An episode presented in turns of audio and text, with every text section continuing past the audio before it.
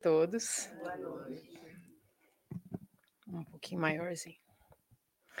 Ah, que bom, né? Estar aqui de novo. Queria agradecer a todos pela presença, queria agradecer ao convite, a confiança de sempre. E que a gente é, acalme nosso coração para a gente aprender junto tantas coisas maravilhosas que esses nossos irmãos mais adiantados nos trazem. É, eu gosto de falar sobre personagens, né? Já a gente vai se caracterizando por certas coisas, e eu acho importante falar sempre que a doutrina espírita não é, idolatra homens, nem Allan Kardec, né? Ele é um irmão nosso muito importante que codificou essa doutrina maravilhosa para a gente, mas a gente sabe que o único que a gente pode se espelhar é Jesus. Né? Todos os outros ainda têm falhas. Mas tem alguns, como Manuel Filomeno de Miranda, que vêm com mais experiência, que vêm com um pouquinho mais de adiantamento e fazem um trabalho maravilhoso para iluminar um pouco mais o nosso caminho. Porque Deus nos ama tanto que nos dá luzes, né? Não joga a gente no mundo e fala, e agora você se ilumine sozinho. Não, a gente tem guias, né? E aqueles irmãos queridos que vêm é, nos trazer é, exemplos, exemplos da sua vida enquanto estiveram encarnados e no caso, né, a gente geralmente quando a gente vai tratar de alguém aqui é de alguém que também deixou obra, né? E Manuel Filomeno de Miranda tem 18 livros entre mensagens e, né, mais outro, e, e livros que ele deixou escrito enquanto estava encarnado. Então, vamos lá saber quem é ele. Manuel Filomeno de Miranda, baiano, né? Tem alguma coisa lá na Bahia que atrai, né? Os espíritos elevados, assim como é, Minas Gerais também. Ele nasceu, o nome dele é Manuel Filomeno Batista de Miranda, nasceu em 14 de novembro de 1876, exatamente 100 anos antes de mim, então ele teria 148 anos. Uh, ele mais conhecido como Filomeno de Miranda, estudou na Escola Municipal da Bahia, que hoje é a Faculdade de Ciências Econômicas da Universidade Federal da Bahia. E colou grau em 1910, quando estava nascendo Chico Xavier, ele já estava se formando bacharel em comércio e fazenda. E como a gente pode imaginar, ele foi um profissional excelente, honesto, ajudava quem podia, muitas vezes sem cobrar, né? E foi aquela, foi tendo aquela vida exemplar. E em 1914, ele desenvolveu uma doença muito séria e que não curava. Uh, eu ouvi alguém falar, não li em nenhum livro, mas parece que faz sentido que fosse aquilo. Ele tinha feridas nas pernas.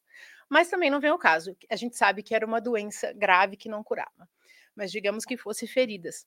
Foi a vários médicos, foi a vários especialistas e não curava. E alguém falou para ele: "Ah, dá uma chegadinha lá em Alagoinhas, no interior da Bahia, que lá tem essa figura, esse médium que faz curas". E ele foi. Chegou lá, disse que era uma casinha super humilde. A figura era Saturnino Fávila, um senhor super humilde, e tinha uma fila de gente na frente dessa casinha humilde para ser atendido por ele. E ele ia fazendo essas curas. E disse que não era nem a vez ainda de Filomeno de Miranda. Estou me recuperando de uma alergiazinha, vocês me desculpem. É, antes mesmo de ser a vez dele, o Saturnino já falou assim: Ei, você aí, moço da capital, você está com um problema que não sara, né? Preocupa não, vai sarar.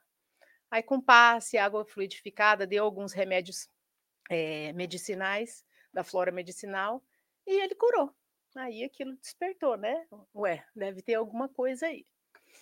E nessa mesma época, ele vai então para Salvador e conhece José Petitinga, que é outra figura que quem está na doutrina há algum tempo já ouviu falar. Muito importante na história do espiritismo no Brasil, principalmente na Bahia. E aqui a gente vai fazer então uma pausinha para falar do, do Petitinga, José Petitinga. Ele era é, também baiano, jornalista, poeta, abolicionista, ativista, aquela pessoa bem envolvida na sua comunidade, na, nas causas sociais.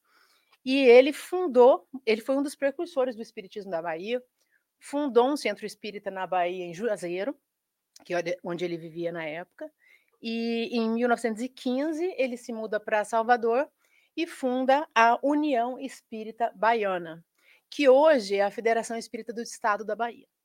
Quando a gente falar de União Espírita Baiana, que a gente vai falar de novo, a gente já sabe que mudou de nome, que hoje é outro nome, mas vai aparecer assim ao longo do nosso estudo, tá? E aí uma coisa bem interessante que a gente é interessante a gente contar porque é engraçadinho. É, o nome dele era José Florentino de Sena. E ele, como ele era muito impetuoso e se metia nas confusões todas, imagina, ele era abolicionista, e ele era funcionário de uma empresa e os patrões não gostavam desse jeito dele. Ah, deviam ser né, republicanos, escravocratas, e ficavam muito né, invocados com esse jeito do José Florentino. Aí um de seus críticos, e ele escrevia coisas em jornal, né, ele era bem ativo, em um de seus críticos teria dito assim que ele não passava de uma petitinga do rio.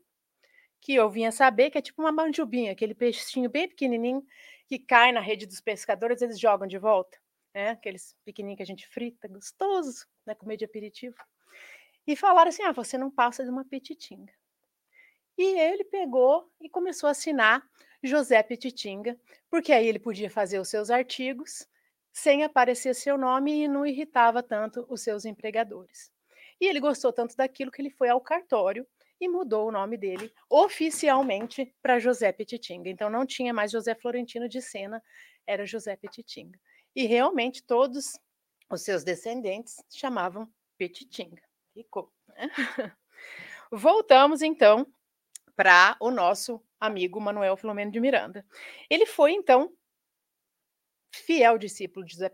Ele começou a frequentar lá a União Espírita Baiana, começou a se envolver e, né, ele, ele logo se encantou muito com a doutrina e ele desenvolveu a capacidade para resolver todos os assuntos pertinentes ali. Ele ia visitar as outras casas no interior, na capital mesmo, em Salvador, ficou muito ativo.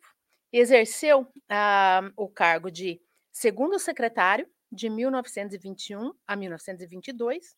E primeiro secretário, ele ficou sendo de 22 até 39. Ele só deixou de ser primeiro secretário quando ele assumiu a presidência, por ocasião da morte de José Petitinha, que durante todo esse tempo era presidente. E o Filomeno de Miranda dedicou-se muito às reuniões mediúnicas, principalmente às reuniões de, de desobsessão. Ele achava imprescindível que as que as instituições espíritas se preparassem adequadamente né, para as reuniões mediúnicas, porque ele sabia do perigo que era, da responsabilidade que era, né? Ele salientava a importância do trabalho da caridade para se precaverem, né, dos ataques das entidades que se sentem frustradas quando vão tentar atacar, encontram pessoas trabalhando né, na, na, na caridade e não conseguem atacar. Enquanto em vida ainda, enquanto encarnado, é, Filomeno de Miranda, vamos é, voltar para ele aqui, que a gente já falou do Petitinga. ele escreveu Resenha do Espiritismo na Bahia e exertos que justificam o Espiritismo, não assinou, não colocou nome, e também publicou um livreto intitulado Por que Sou Espírita. Então ele foi eleito, né, em 39, presidente da federação por ocasião da morte de Petitinga, então deu, por 24 anos ele ficou servindo aquela instituição. É, continuou trabalhando até quando não podia mais. Diz que tinha escadarias na sede da, da União Espírita e ele tinha problema de coração, então começou a ficar muito difícil para ele subir aquelas escadas, mas ele ia devagarzinho, sorrindo. Na antevéspera do seu desencarne, aí não teve jeito, aí ele não conseguiu ir. E ele diz assim, diz assim, segundo um trabalhador que estava com ele. Agora sim, não vou porque não posso mais. Estou satisfeito porque cumpri o meu dever. Fiz o que pude, o que me foi possível. Tome conta dos trabalhos conforme já determinei. Então ele foi aquele trabalhador até o final, fazendo tudo certinho, nos dando o exemplo, né, de bom trabalho. Mas a gente não pode avançar e falar do trabalho de Manuel Filomeno de Miranda sem falar de Divaldo Pereira Franco porque foi com ele a parceria, né, depois de desencarnado, são 18 livros escritos, e a gente conhece bem o Divaldo, né? 96 anos de idade, 76 anos de oratório espírita, quase 80 anos falando, né? Com a gente sobre o espiritismo, divulgando, todo mundo sabe, né? Que ele viaja o mundo inteiro, ou viajava, né? Acho que ainda não está viajando mais, não, né? Fundou a Mansão do Caminho há 71 anos, então, além de divulgar, ele faz o trabalho dele na caridade, faz muito, né, pelo povo lá da Bahia. E uma, a parte mais que eu mais gostei desse estudo é essa história que eu acho que já nos ensina demais, que é a história de como Divaldo conheceu o Filomeno de Miranda e como que eles começaram a conviver. E essa história o próprio Divaldo conta no livro Semeador de Estrelas, da Sueli Caldas Schubert. Ela tem alguns é, textos que o próprio Divaldo escreveu, é como se fosse uma biografia dele, esse livro, Semeador de Estrelas, e depois ela vai e comenta né, os textos que ele escreveu. Então, isso está escrito lá no livro. Ele conta que numa das viagens a Pedro e Leopoldo, isso em 1950, ele recebe, através de Chico Xavier, para quem né, não sabe, Pedro Leopoldo é onde Chico Xavier começou o trabalho dele, lá em Minas Gerais, e ele recebe uma mensagem, através de Chico, de José Petitinga. Guardou a mensagem, ficou emocionado. Na, na próxima visita, ele recebe outra mensagem de Manuel Filomeno de Miranda. Isso em 1950. Ele era muito jovem, ficou muito emocionado, como era de se esperar, né, duas mensagens né, de pessoas tão importantes. Refletiu naquilo, guardou e tocou a vida dele fazendo o trabalho dele. Em 1970, 20 anos depois, aparece para ele lá em Salvador o espírito de Manuel Filomeno de Miranda e fala para ele quem ele era, que ele tinha trabalhado na União Espírita é, Baiana e que ele tinha se importado muito com a questão da mediunidade, da, da, obsessão, e que ele gostaria de trabalhar com ele agora, escrevendo livros. Né? E olha que interessante, diz que quando ele chegou no mundo espiritual, ele foi estudar em maior profundidade né, as alienações, as questões espirituais por conta de obsessão e os tratamentos correspondentes, né, de desobsessão. Ele foi lá no plano espiritual, na colônia onde ele estava, estudar isso mais a fundo. Ele desencarnou em 1942 e apareceu para Divaldo em 1970. Então ele ficou esse tempo todo estudando, 28 anos, estudando o assunto que o interessava. E às vezes a gente quer para amanhã o resultado dos nossos projetos, né? Isso que ele já tinha estudado enquanto encarnado, foi lá, ah, eu, isso me interessa, eu vou querer ajudar com isso. 28 anos de estudo no plano espiritual. E aí ele foi então convidado por Joana de Ângeles, que é a mentora do Divaldo, para trazer para nós é, essas coisas que ele estava estudando, que ele estava aprendendo e que nos poderia ser útil né? principalmente quem se interessa por esse assunto de mediunidade, obsessão e desobsessão. Então ele ficou, né, quase 30 anos e apareceu, falou que gostaria. E olha só que interessante, ele chega para Divaldo, não é assim, não chegou e já vamos escrever. Levou-me, eu vou até ler, né, do jeito que ele, do jeito que ele escreveu. Divaldo escrevendo. Levou-me a uma reunião no mundo espiritual, onde reside e ali mostrou-me como eram realizadas as experiências de prolongamento da vida física através de transfusão de energia utilizando-se do perispírito. Já vou explicar. Então, ele chegou e levou Divaldo a ver o assunto que ele ia tratar, para que Divaldo tivesse um entendimento maior e a comunicação fosse mais bem sucedida. Aí, no livro, Sueli Calder Schubert, que é médium, estudiosa, também explica, né? Que trata-se, essa, essa técnica que ele fala, né? Prolongamento da vida física através de transfusão de energia, é quando a gente recebe uma moratória. A gente tinha um planejamento para ficar aqui 70 anos, mas a gente recebe uma transfusão de energia para que o nosso perispírito se refaça e a gente fique mais um tempo. Isso acontece por merecimento, por mérito, ou porque tem alguma coisa que a gente ainda tem que resolver nessa encarnação. E ele vem tratar disso no livro Painéis da Obsessão. Ele vai falar disso, então por isso que era importante que Divaldo visse isso. Ele conta essa, né? A gente não sabe se ele foi mais vezes para participar de outros assuntos, né? E outra coisa sobre essa frase é que também nesse livro ele conta que a colônia onde estava e provavelmente ainda está Manuel Filomeno de Miranda é a colônia Redenção, que fica em cima da cidade de Salvador.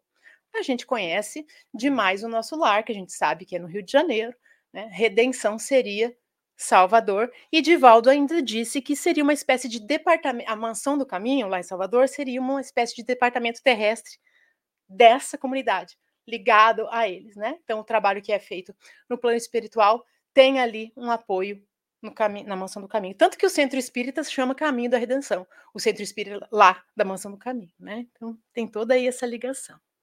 E aí, depois da convivência de mais um mês, com Filomeno aparecendo todo dia para o Divaldo, aí sim eles começaram a escrever, começaram o trabalho. Né? Fizeram todos estes juntos. Né? O primeiro a gente vai falar bastante dele, nos bastidores da obsessão, 1970, e olha só o último. O ano que é? 2020. Então, ele está trabalhando ainda, né? E esse e esse No Rumo do Mundo de Regeneração, que é difícil de falar, é sobre a pandemia, né? Então, eles estão ali realmente nos, nos auxiliando, trabalhando até hoje.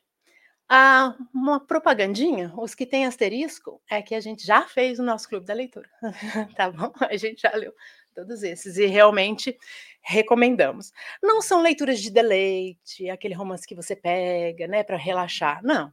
São livros mais densos, com muito ensinamento. É livro de estudo mesmo, apesar de serem em formato de romance. Então fica, não fica tão difícil de ler, né? Porque tem ali uma história, mas, né? Tem é bem rico de informação. E também tem uma outra coisa interessante de, de Filomeno de Miranda com o Divaldo, é que em 1990 o Divaldo a, auxilia ali a fundação do projeto Manuel Filomeno de Miranda na Mansão do Caminho, são três pessoas que já mudaram, que já desencarnou um, já adoeceu outro, mas são três pessoas que tocam esse projeto que visa né, ajudar, treinar, dar apoio e treinamento para os trabalhadores da área mediúnica. E esse projeto também já gerou vários livros, oito, nove livros. a gente tem aqui né, sobre o passe, atendimento fraterno, entendendo o livro dos médiuns, tem vários livros, que daí não são do Manuel Filomeno de Miranda, mas com certeza tem a inspiração dele, porque o projeto leva o nome dele, né? E é, sai lá também da Mansão do Caminho. Então a gente vai falar do primeiro livro, Nos Bastidores da Obsessão, que é um livro peculiar. É um livro que não, não eu acho que não tem outro do mesmo estilo é, na, na doutrina, assim, na, na né, é, de autores espíritos que eu saiba. Se tiver algum assim, vocês me falam. Porque o que acontece? Ele, Manuel Flamengo de Miranda, obviamente está no plano espiritual, né? 20 anos depois de desencarnado, estudando a obsessão. Mas ele vai contar as coisas que aconteceram quando ele estava encarnado, trabalhando lá no, na, na União Espírita Baiana. Ele mesmo, com o mesmo nome, Manuel Flamengo de Miranda. Então, ele começou a juntar os, as anotações dele, os estudos dele, quando ele estava encarnado, que ele saía em desdobramento do sono, ia participar das reuniões, dos trabalhos de desobsessão, ele anotava e começou a estudar, desencarnou e continuou o trabalho, e juntou tudo e nos deu o livro, né? Ah, mas André Luiz também contava. Ah, contava, mas André Luiz mudou o nome, ele não sabia, né? Quando ele estava encarnado, ele não tinha nem noção do espiritismo, era diferente, né? Até Ivone, por exemplo, que já contou também, tem uma trilogia dela de quando ela, é, que é a história dela, mas também não é a mesma coisa, porque era, era outra identidade, né? Que ela também não tinha consciência daquilo. Esse não, é uma consciência contínua que ele teve, né, do trabalho dele desde que estava encarnado. Então ele fala que esse livro deveria ter sido lançado muito antes, né? Mas o estudo se prolongou. E os fatos todos narrados aconteceram entre 1937 e 1938, lá na União Espírita Baiana, nas reuniões mediúnicas, e que é, as pessoas que, que estão no livro são pessoas reais, os nomes é que foram mudados, porque lá em 1970, quando ele começou o livro, tinha gente que ainda estava encarnada, que participava da história, então ele mudou o nome de todo mundo, né? E aí ele diz: reunimos dados, fizemos verificação e hoje apresentamos o resultado das averiguações ao leitor interessado em informações do mundo espiritual sobre o palpitante problema das perseguições espirituais.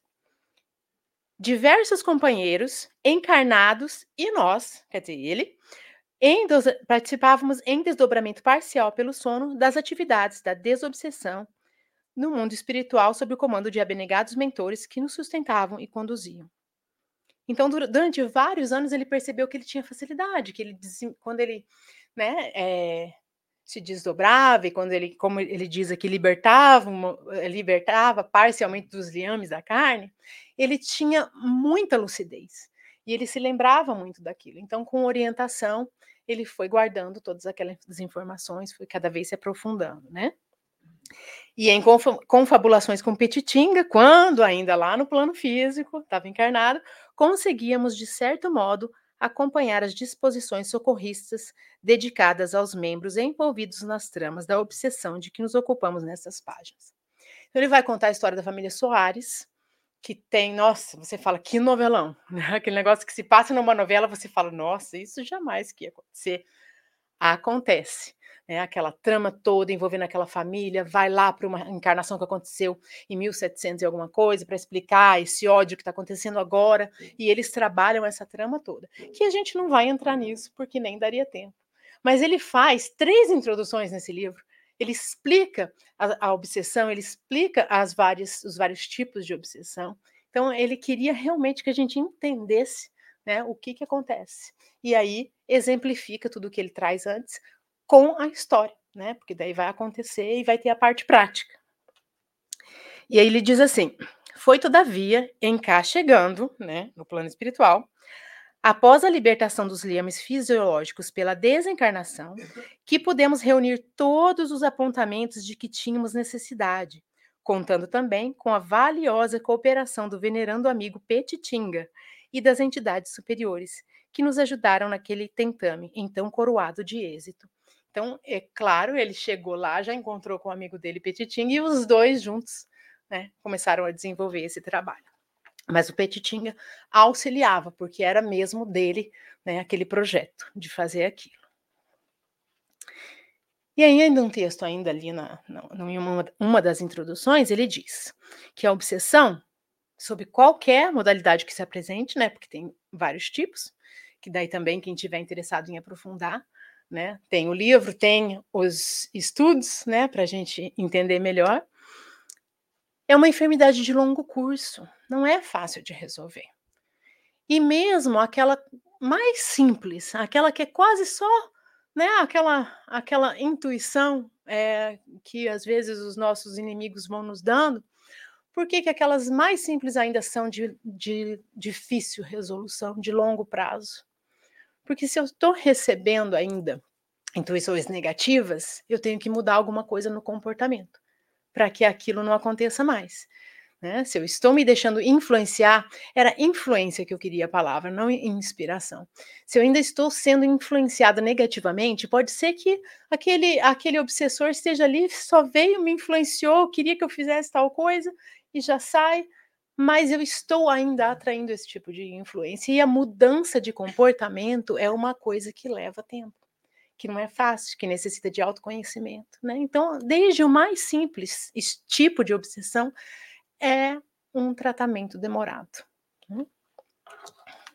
Mas uma força existe capaz de produzir resultados junto aos perseguidores, encarnados ou desencarnados, conscientes ou inconscientes a que se deriva da conduta moral. Então não tem jeito, né? Ele vai falar, e a gente vai até voltar nisso depois, depende de nós, né? Da gente melhorar nossa conduta moral, que aí a gente afasta. E aí ele fala que a princípio, quando a gente está melhorando moralmente, a gente está estudando, a gente está se aperfeiçoando, o obsessor nem percebe, ele continua ali nem repara que está melhorando. Mas olha só, com o decorrer do tempo, os testemunhos de, de elevação moral quem seja, confirmando a nobreza da fé que professa como servidor do Cristo, colimam por convencer o algoz, né, que é o, o que está nos perseguindo, da elevação de princípios de que se revestem os atos do seu doutrinador, terminando por deixar livre, muitas vezes, aquele a quem aflige. Então a gente está melhorando, a gente está trabalhando pelo próximo, a gente está levando uma conduta mais cristã e o obsessor fala: ah, esse aqui já não tem jeito mais não, né? E sai, mesmo que ele demore para perceber, né? E por isso que nem sempre os, os resultados são imediatos. Às vezes a gente chega na casa espírita, tem um problema, a gente conta o problema, a gente começa a frequentar. Às vezes dá até uma pioradinha, porque os nossos inimigos não querem que a gente venha ser ajudado. Né? Ou então, às vezes, melhora. E aí a pessoa, ah, tá bom, melhorou, para. Não adianta, gente. Tem que perseverar, né? Para, e ele fala assim, para a maioria dos espíritos, olha só que interessante. O tempo, conforme se conta na Terra, tem pouca significação. Então, tá ali um espírito não fazendo nada, só perseguindo a gente, meses, para ele não significa nada. Né? Então, a gente tem que pensar nisso, que é a longo prazo mesmo. Né? A gente tem a história que quase todo mundo conhece do Divaldo do Máscara de Ferro, que é uma história de de perseverança muito incrível, e ele vai falar, a gente vai falar sobre isso depois, que paciência é um dos remédios para para a gente vencer a obsessão, que tinha esse espírito que o odiava muito e o perseguia desde que ele era muito jovem e ficou 40 anos perseguindo ele e uh, fazendo coisas muito difíceis, tentando e quase conseguindo levá-lo ao suicídio algumas vezes.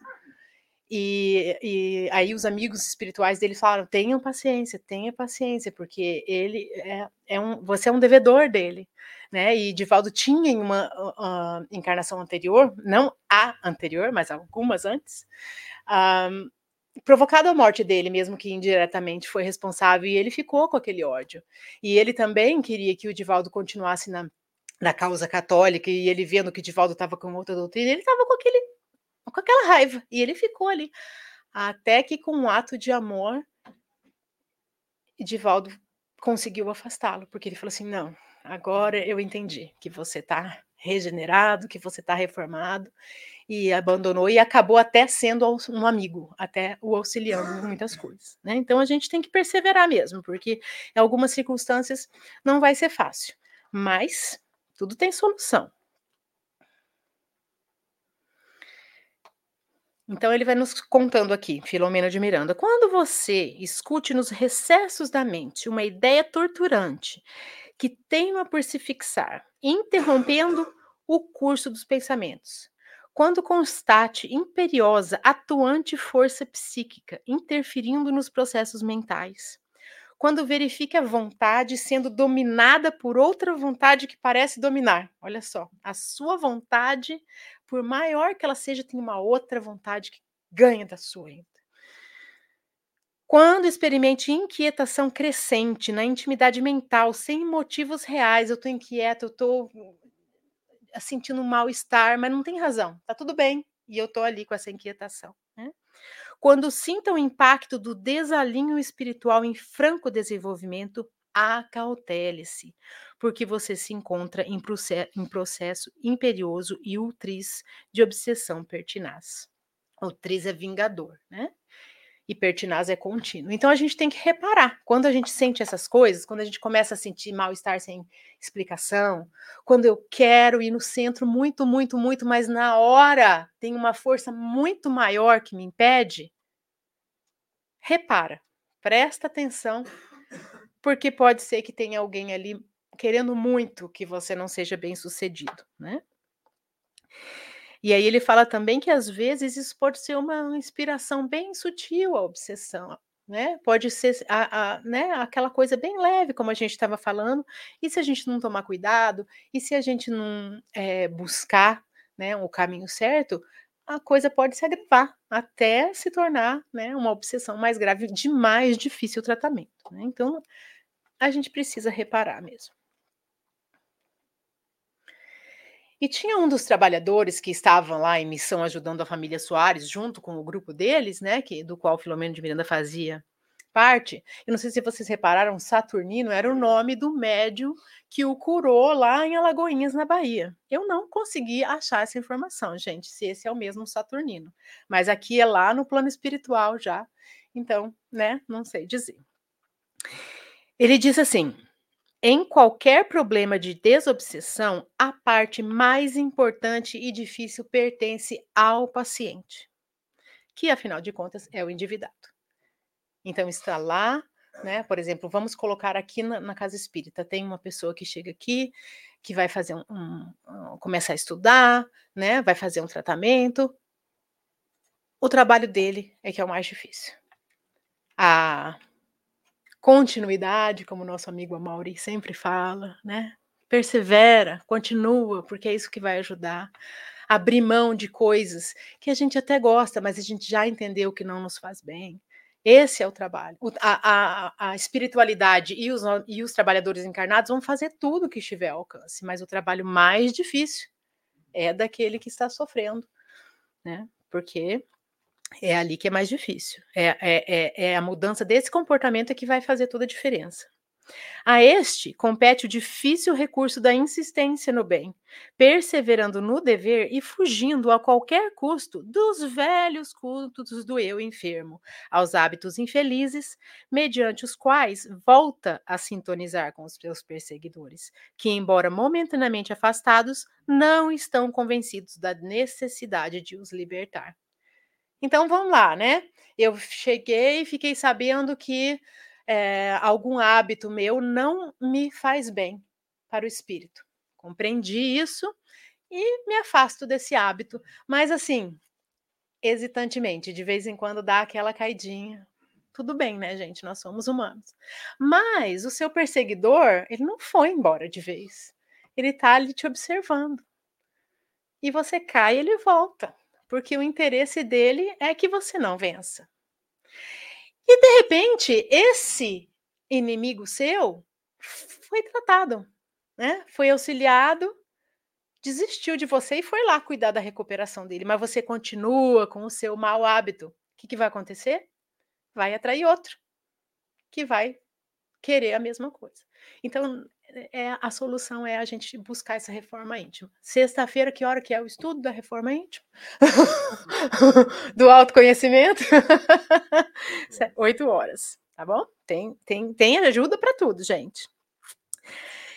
Então, teve uma, uma palestra do Divaldo que eu vi, ele estava inclusive fazendo essa palestra em comemoração aos 30 anos de uma casa que tinha como patrono Manuel Filomena de Miranda, ou que tem, e ele fala assim que, olha, irritabilidade, ciúme, mágoa, que vai se transformando em ódio, tudo isso abre portas para dolorosas perseguições.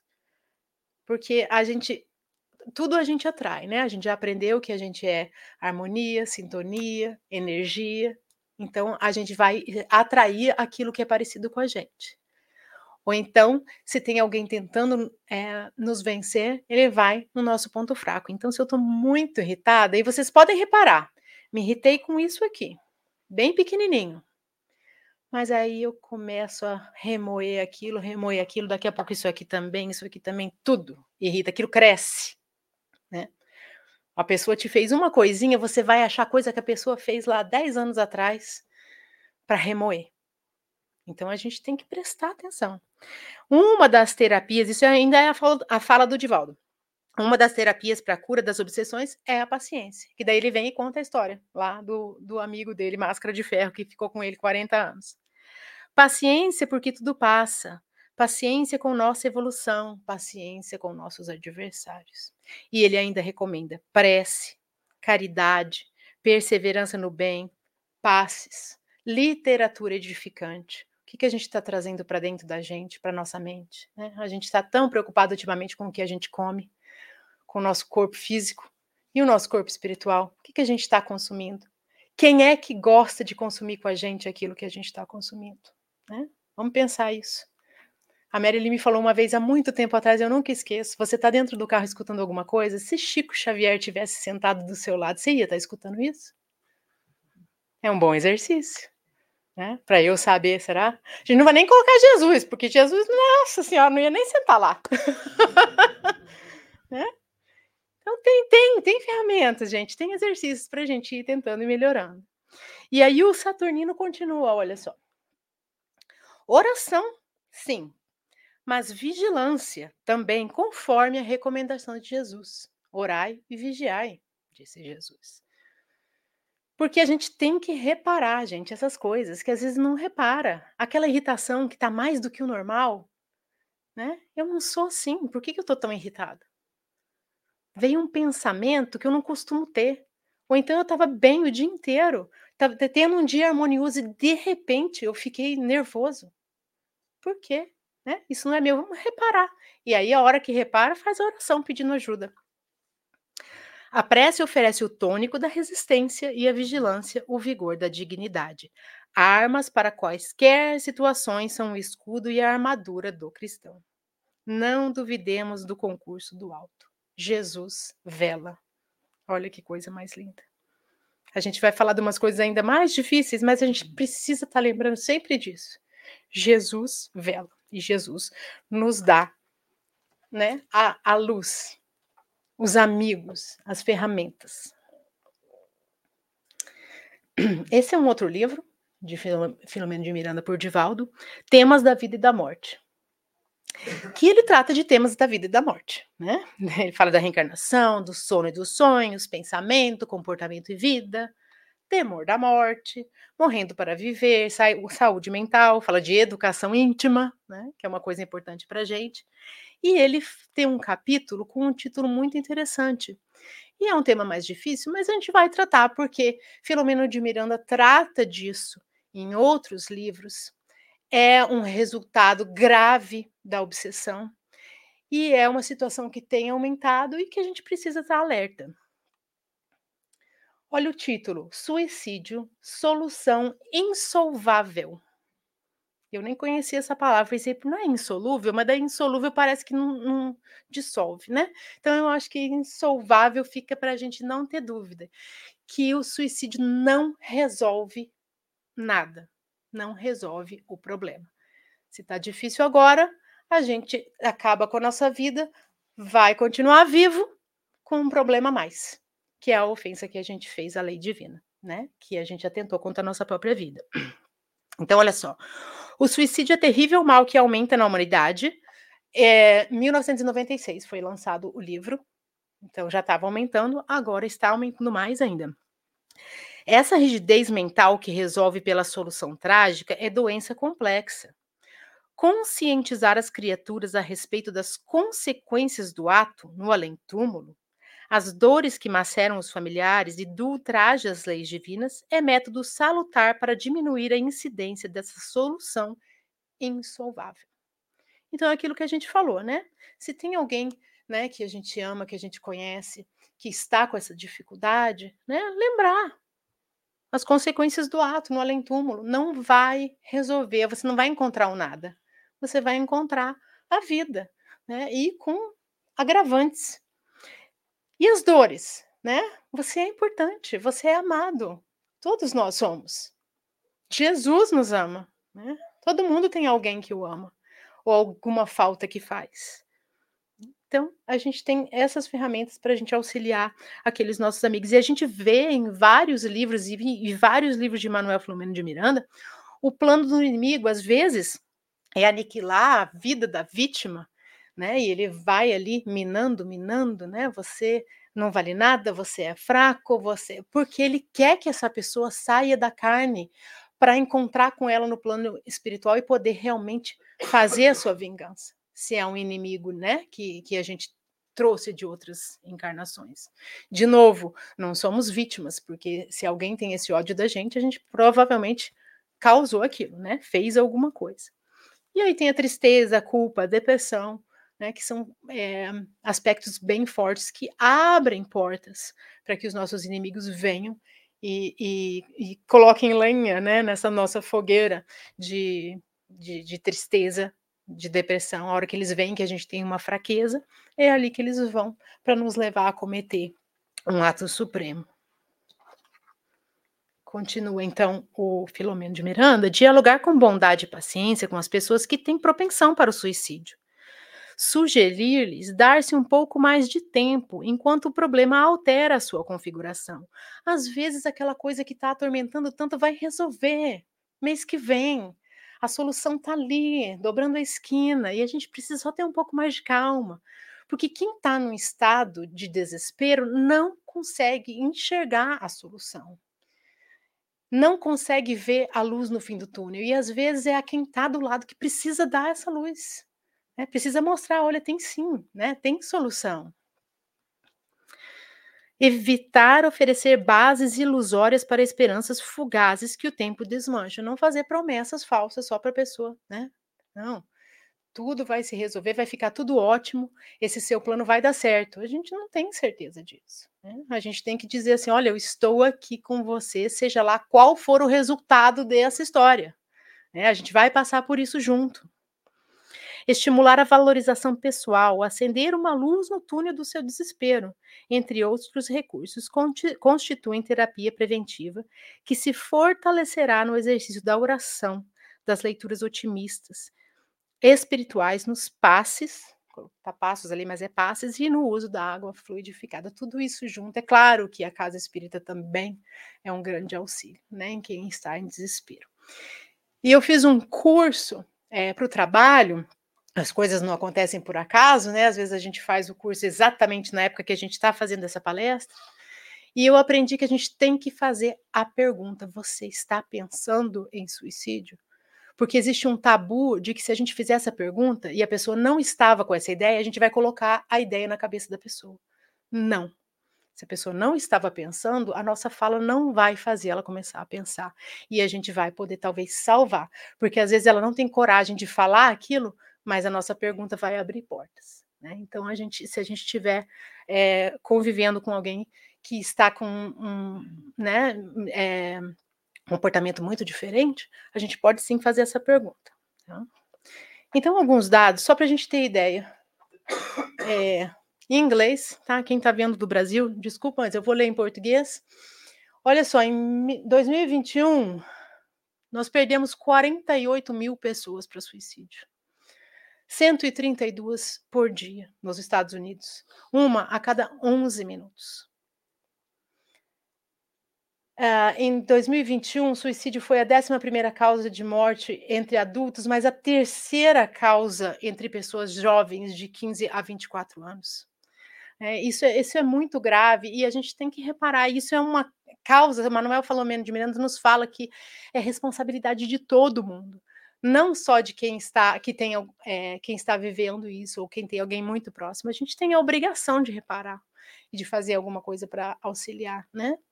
Aí hoje em dia a gente entende que a pressão dos nossos jovens é muito grande, é a primeira geração que está lidando com essa tecnologia tão grande, que está tendo a vida tão exposta, né? Que está tendo é, standards que eles têm que cumprir, né? Que a gente não tinha.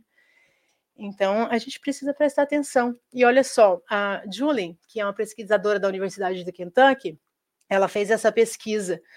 Então, a cada uma pessoa que comete suicídio, 135 pessoas são expostas.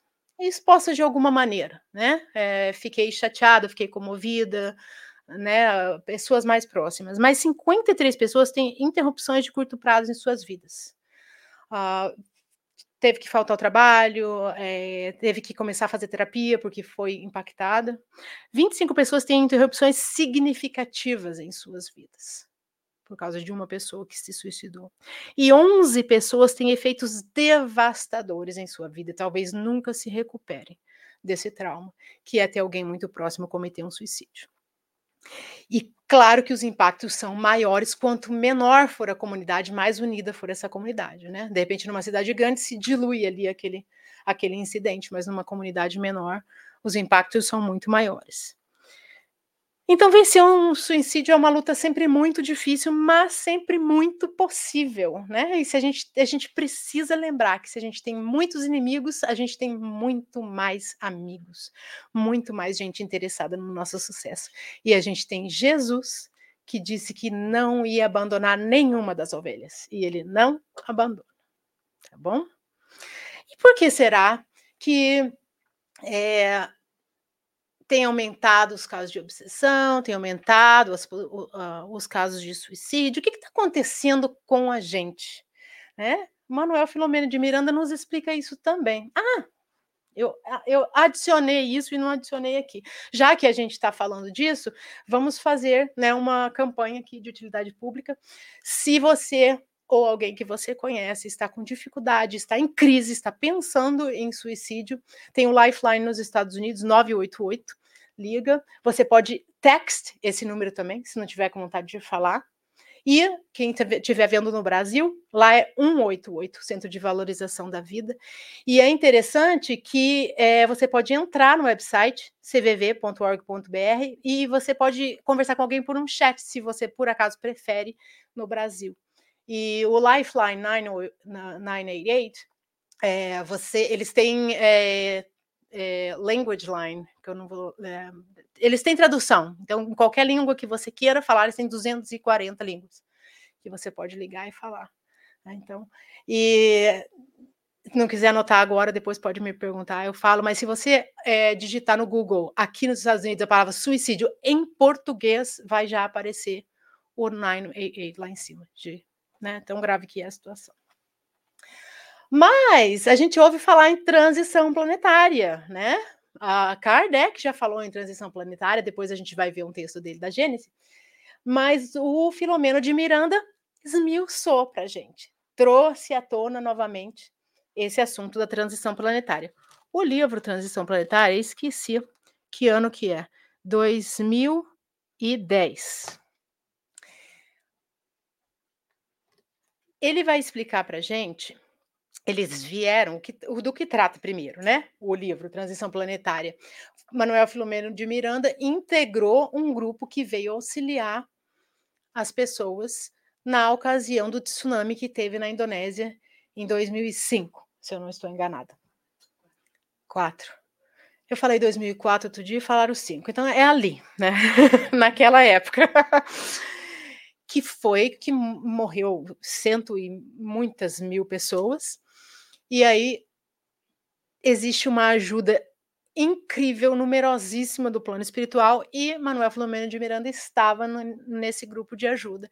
E ele vem no livro explicar por que, que estão acontecendo cada vez mais esses fenômenos de desencarnação em massa, o que, que é que está acontecendo com o planeta, o que, que é a transição planetária, né?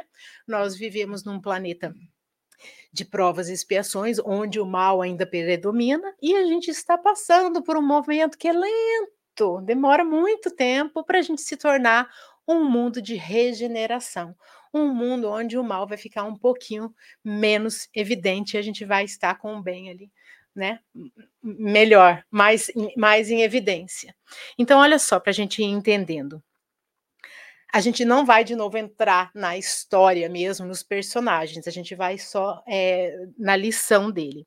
As criaturas que persistem na acomodação perversa da indiferença pela dor do seu irmão, que assinalarem a existência pela criminalidade conhecida ou ignorada, né? Se a gente faz crime e ninguém fica sabendo, não adianta nada, Deus sabe que firmarem pacto de adesão à extorsão, ao suborno, aos diversos comportamentos delituosos do denominado colarinho branco, mantendo conduta egoísta, tripudiando sobre as aflições do próximo, comprazendo-se na luxúria e na drogadição, na exploração indébita de outras vidas, por um largo período não disporão de meios de permanecer na terra sendo exiladas para mundos inferiores, onde irão ser úteis, limando as arestas das imperfeições morais, a fim de retornarem mais tarde ao seio generoso da Mãe Terra que hoje não souberam respeitar.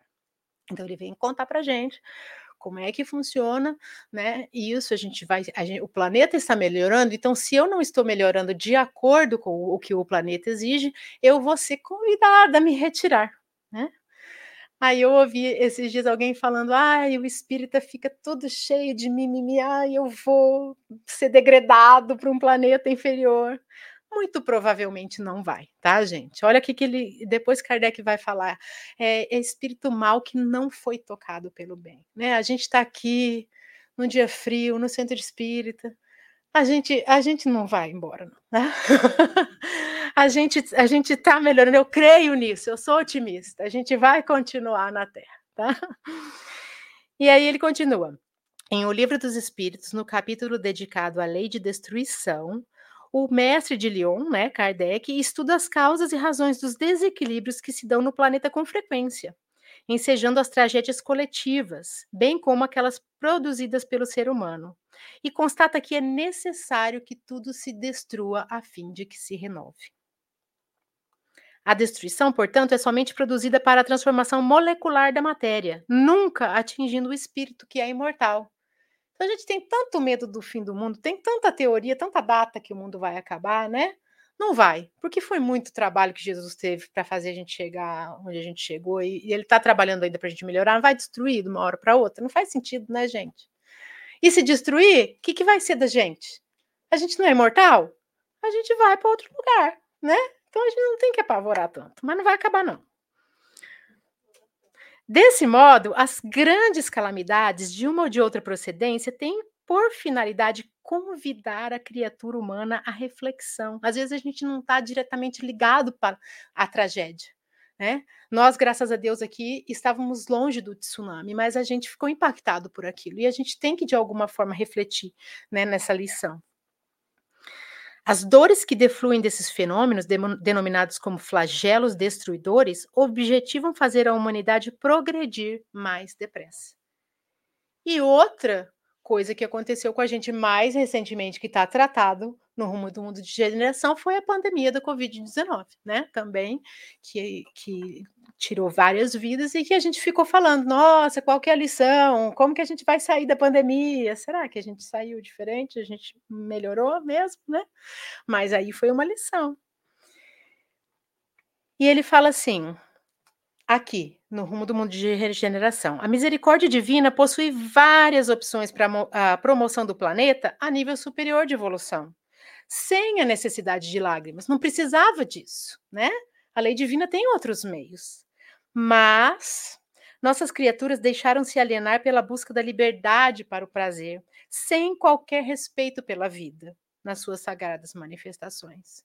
Então, às vezes, a gente está demorando tanto nessa evolução que Deus vai lá e dá uma empurradinha para a coisa andar mais rápido. E ele diz assim que às vezes essas catástrofes que acontecem lá em um dia adiantam uma coisa que demoraria séculos para a gente fazer por nós mesmos, né? É difícil da gente entender aquilo porque é dolorido, né? Porque a gente pensa só naquilo que a gente vê, naquilo que a gente sente no material, mas o plano espiritual tem uma visão bem mais ampla, né, daquela situação.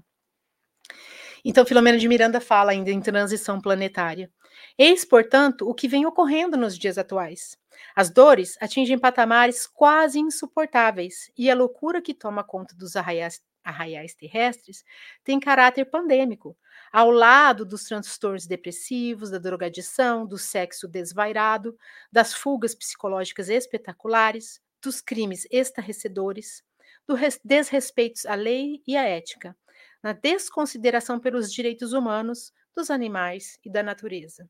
Chega-se ao máximo desequilíbrio, facultando a interferência divina, a fim de que se opere a grande transformação de que todos temos necessidade.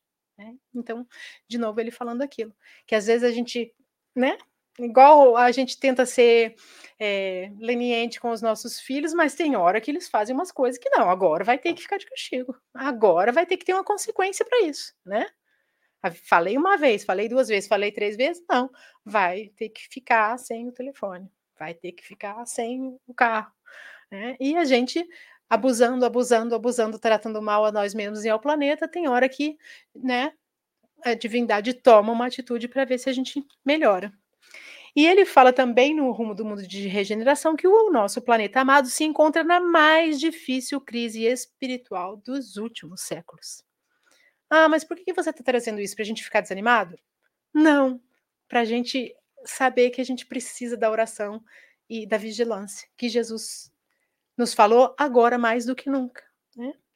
E porque a gente sabe que Jesus é que está guiando isso, e que então não tem como a gente ir para um lugar ruim se a gente estiver com Ele. Né? Então a gente tem que ter essa, essa certeza, né? Isso que é a fé.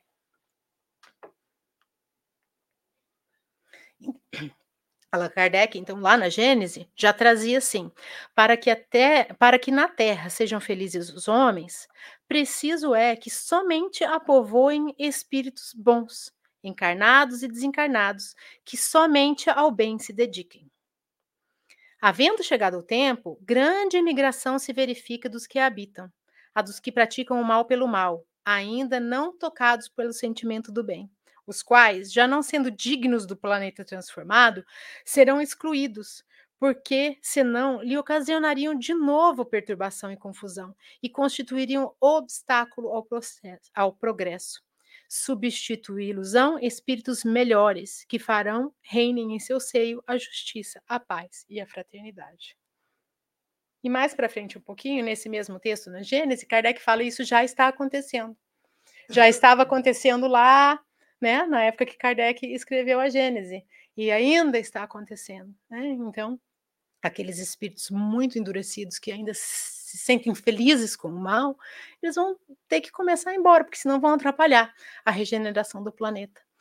E eles estão entre nós em maior número, porque a misericórdia divina quer é dar a chance a todos de participar dessa renovação. Então, às vezes, espíritos muito mais endurecidos, que estavam né, em dificuldade no plano espiritual há muito tempo, foram convidados a, a reencarnar, para ver se eles despertam e se eles conseguem acompanhar a regeneração da Terra. Por isso que a gente vê também esse aumento, né? né a gente às vezes parece que, meu Deus do céu, a gente está indo para onde?